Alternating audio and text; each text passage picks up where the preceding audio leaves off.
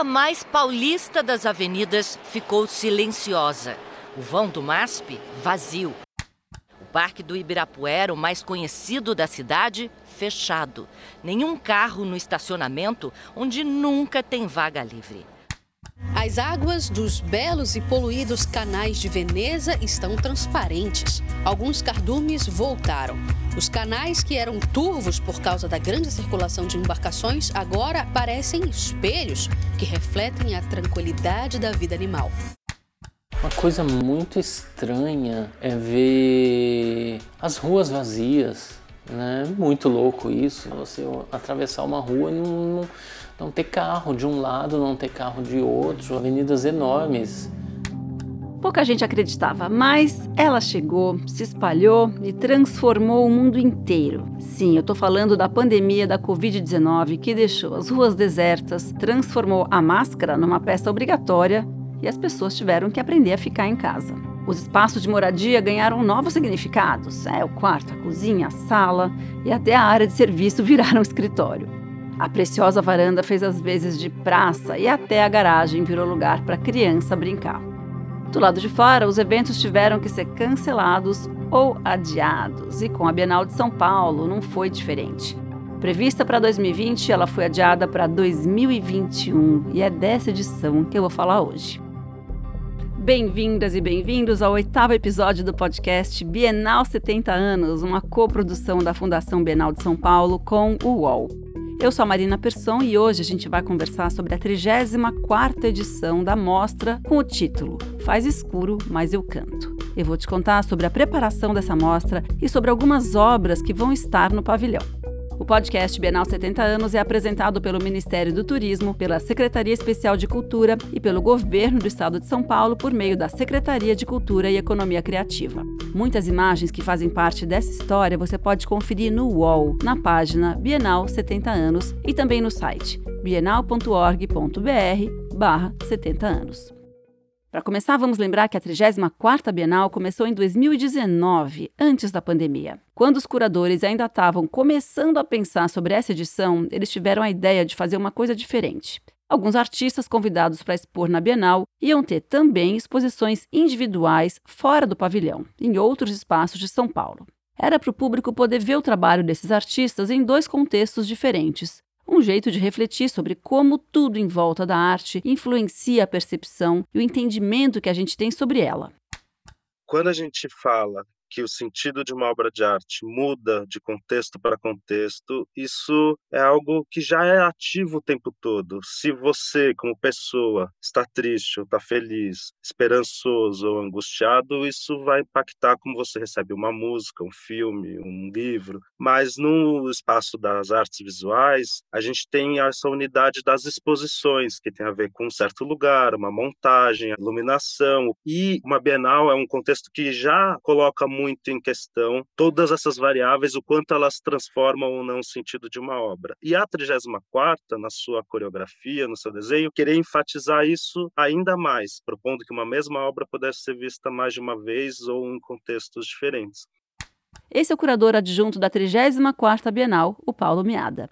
Ele, o curador-geral Jacopo Crivelli Visconti e os curadores convidados pensaram também em outra novidade para essa mostra, expandir o evento por mais tempo. Com isso, o pavilhão ia ter mostras e performances a partir de fevereiro de 2020, alguns meses antes da abertura oficial da 34ª. Então, assim foi. Logo no começo de 2020, teve uma performance do sul-africano Nelmo Yanga com o coletivo Legítima Defesa e a artista Bianca Turner. E também uma exposição individual de uma artista peruana chamada Ximena Garrigo Leca. Como a performance do Nelmo Yanga foi antes da pandemia, deu para juntar um coro de 15 pessoas. O grupo cantou uma versão de Amazing Grace. Bom, você deve conhecer essa música, muita gente já fez versões dela.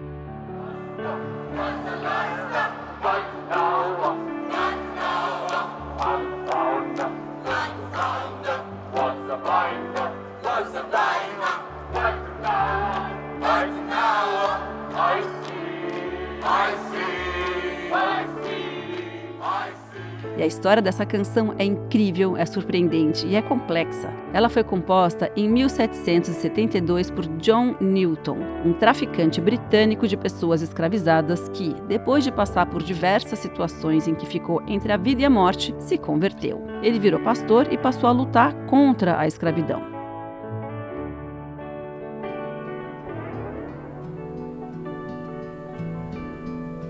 Quem participou dessa performance viu também uma grande instalação da Ximena Garrido Leca.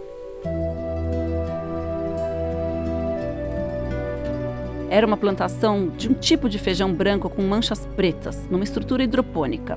Essa obra pode ser lida quase como uma metáfora da 34ª edição. Ela poderia ser vista no pavilhão ao longo de 2020. E por ser uma obra viva, a cada momento, a instalação, o visitante e o contexto seriam diferentes. Olha que curioso, era para a obra ficar na Bienal por um ano, mas com a pandemia foram quase dois. Nesse período, as plantas já morreram e já renasceram algumas vezes num processo de transformação que é bem característico dessa edição. Também dos tempos que a gente vive, né? Ainda sobre transformação, tem uma história bem interessante sobre o título da 34ª edição. O curador adjunto Paulo Miada conta aqui pra gente, dando um bastidor do Faz escuro, mas eu canto. E esse verso, ele é também um exemplo dessa percepção de que o sentido das coisas, das obras se transforma com o tempo. É o verso de um poema escrito pelo poeta amazonense Tiago de Mello no final de 1963, que é um momento em que o país e o continente latino-americano lidava com vários iniciativas que prometiam uma transformação da paisagem social. Projetos de, de ampla alfabetização de adultos, projetos de transformação e reforma escolar, discussões sobre acesso à terra, acesso à moradia.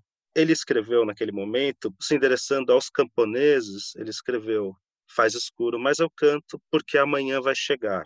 Então era um verso de uma certa esperança. E pouco depois, em 66, dentro de um contexto de juventude criativa, contracultural. Esse verso retornou dessa vez como parte de uma canção, de uma música composta pelo Tiago de Mello com um colega e gravada pela Nara Leão aí esse verso vinha como parte de um, de um chamamento não só para os camponeses, mas para toda uma geração continuar cantando. Houve também um endurecimento do regime militar e, e um processo repressivo mais explícito, é, descarado, que fez com que, por exemplo, Tiago de Mello fosse preso. E ele então entra na cela da prisão extremamente em dúvida, em crise, com medo,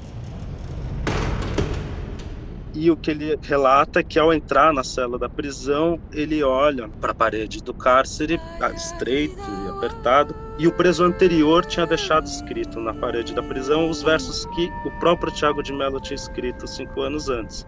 Faz escuro, mas eu canto. Faz escuro, mas eu canto, porque amanhã vai chegar.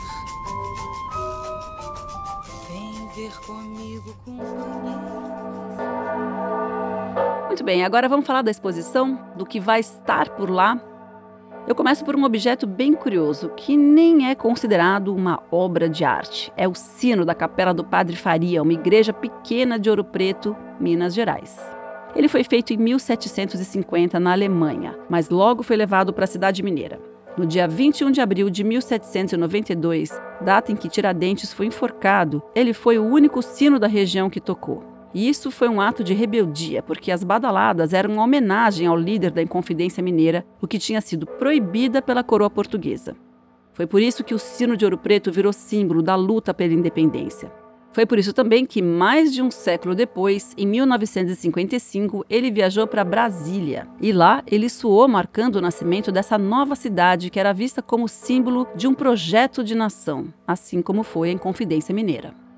Agora, em 2021, ele viaja pela segunda vez pelo país. O sino vem para São Paulo para fazer parte da 34ª Bienal e vai ser tocado na exposição por Sineiros de Ouro Preto.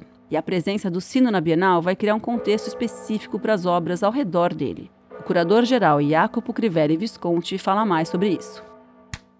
A gente pensou numa estratégia que é a estratégia dos enunciados que a gente introduz nessa Bienal, que são elementos que vêm de fora do mundo da arte e que carregam histórias do mundo real, umas histórias muito fortes. É como um enunciado que o sino de Ouro Preto entra na mostra. E ele não é o único a vir de fora do mundo da arte. Então, para te dar um exemplo, o primeiro enunciado que as pessoas vão achar na Bienal é uma série de objetos do Museu Nacional do Rio de Janeiro, extremamente importante na história da cultura brasileira e que queimou quase inteiramente, per, as perdas na coleção foram enormes eh, três anos atrás, e a gente vai trazer alguns objetos que estiveram naquele incêndio, que passaram por aquele incêndio de maneira muito distintas. Então, tem um meteorito, para quem o incêndio não foi nada tão dramático comparado à passagem pela atmosfera, a viagem de milhares de anos pelo espaço sideral. Haverá uma pedra pequena, mas que é o indício daquele incêndio, porque era uma pedra de ametista, ou seja, um quartzo num, numa cor roxa, e se transformou em citrino, que é um quartzo também, mas é amarelo. Então, pelo fato de ter ficado várias horas exposto a um calor de aproximadamente 400 a 500 graus, ele se transformou, se tornou outra coisa. Sobreviveu, se transformou em outra coisa. E haverá ainda uma boneca, uma boneca Richocô, que é da, da etnia Carajá, uma boneca que substitui uma boneca que anteriormente estava no museu. Com esses três objetos, eles constituem para a gente um enunciado que nos permite falar, e as obras ao redor falam de maneiras muito distintas, de maneira de atravessar um trauma, de maneira de resistir, de perseverar no que a gente acredita, de lutar para o que a gente quer que seja cumprido e obtido. Então, a partir desse enunciado se cria um tom, digamos, para tudo que está ao redor dele, sem que a gente tenha, como curadores, que impor esse tom ou, ou essa leitura das obras ao redor. Outra peça cheia de significado é a obra que vai ocupar o vão do prédio da Bienal, o antigo Trading Pit, ou roda de negociações da Bolsa de Valores de Chicago. A instalação chamada Deposição tem a forma de um octógono e, nos dias áureos, era o espaço onde os corretores compravam e vendiam ações ele tinha essa espécie de duplicidade que nos interessava, né? E que me interessou muito, que era algo material que dava conta é, de apontar para questões abstratas do mercado financeiro, questões abstratas é, relacionadas ao capital, ao trabalho, ao valor. Esse é o artista brasileiro Daniel de Paula, autor do trabalho junto com a dupla Marissa Benedict e David Ruther. A forma do pitch aparece em muitas construções históricas, como o Fórum Romano, o Coliseu, arenas e estádios de futebol. Mas no Trading Pits, os participantes não estão se digladiando ou brigando por um gol. Ali a disputa é pelo melhor preço para um produto. Bom, até hoje, a imagem de vários homens juntos gritando ao telefone faz parte do nosso imaginário, né? E como o mercado financeiro é super competitivo, valia de tudo para chamar atenção e conseguir o melhor negócio algumas empresas contratavam ex-jogadores de basquete para terem uma vantagem nessa questão do ponto de vista, da altura. Eles veriam mais pessoas e seriam vistos por mais pessoas também. Outras é, vezes, alguns é, é, agentes ali né, no mercado financeiro usavam saltos plataforma. Eles compravam e pediam para certos sapateiros fazerem algumas, alguns saltos plataformas para eles serem vistos devido à altura, né? Outra estratégia que era bem é, é, comum era o uso de certas, é, certos paletós ou jaquetas é, muito coloridos, é, que isso chamava a atenção também de um potencial comprador ou vendedor, né? Tudo isso fazia parte desse, desse teatro, né? Dessa performance ali da compra e da venda. Bom, no começo a ideia do artista era reproduzir essa peça no estúdio dele, mas levantar as dimensões daquela estrutura se mostrou uma tarefa impossível foi quando ele descobriu que todos os trading pits tinham sido levados para desmanches e vendidos a preço de sucata, com exceção de um que ia ser descartado em breve. Começou então uma corrida contra o tempo.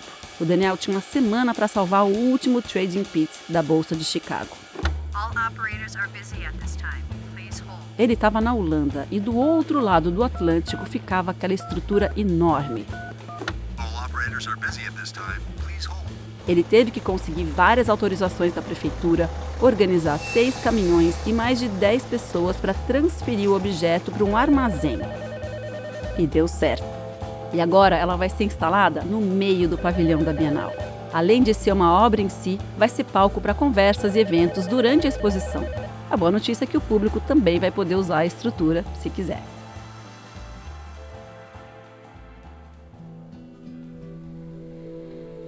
Outro destaque dessa Bienal é a presença de culturas ancestrais. Dos 91 artistas participantes, nove são indígenas, como é o caso do colombiano Abel Rodrigues. O Abel é um sabedor do povo Nonuia, da Amazônia colombiana, treinado desde a infância para ser um nomeador de plantas. Que bonito, né? Esse é o nome de quem guarda o conhecimento da comunidade sobre as diversas espécies botânicas da floresta, também os usos delas e a importância ritual de cada uma. No começo dos anos 2000, quando tinha praticamente 60 anos, ele se mudou para Bogotá e começou a trabalhar para uma fundação de conservação da floresta. Como ele não era alfabetizado em castelhano, a forma que encontrou para transmitir seus conhecimentos foi desenhar a floresta assim de memória, mesmo sem nunca ter tido uma educação formal nesse sentido. E os desenhos são lindos, cheios de detalhe, e alguns deles vão estar na Bienal. Assim como Dona Bel não é um artista de formação, você não precisa de nenhum conhecimento sobre arte para curtir a mostra. Escuta o que diz o José Olímpio da Veiga Pereira, o presidente da Bienal. A arte contemporânea às vezes pode intimidar. A nossa missão é justamente quebrar essa intimidação que a arte pode ter. Não há nada lá para ser entendido, aquilo não é um código, aquilo é para você entrar, usufruir, ver como é que aquilo te toca, pensar sobre aquilo, usar o nosso educativo para te dar pistas de como usufruir, como olhar para cada obra de arte. E é isso que a gente quer ajudar o público a entender, é para ele se emocionar. Bom, isso vale para a 34ª edição de 2021 e também para as outras exposições que você tiver a oportunidade de visitar. Ao inaugurar esta Bienal, o Museu de Arte Moderna visa incentivar o trabalho criador, promovendo o contato em São Paulo do mundo intelectual e artístico. Em nome do Museu de Arte Moderna, agradeço a vossa presença aqui confiando na continuidade desta realização.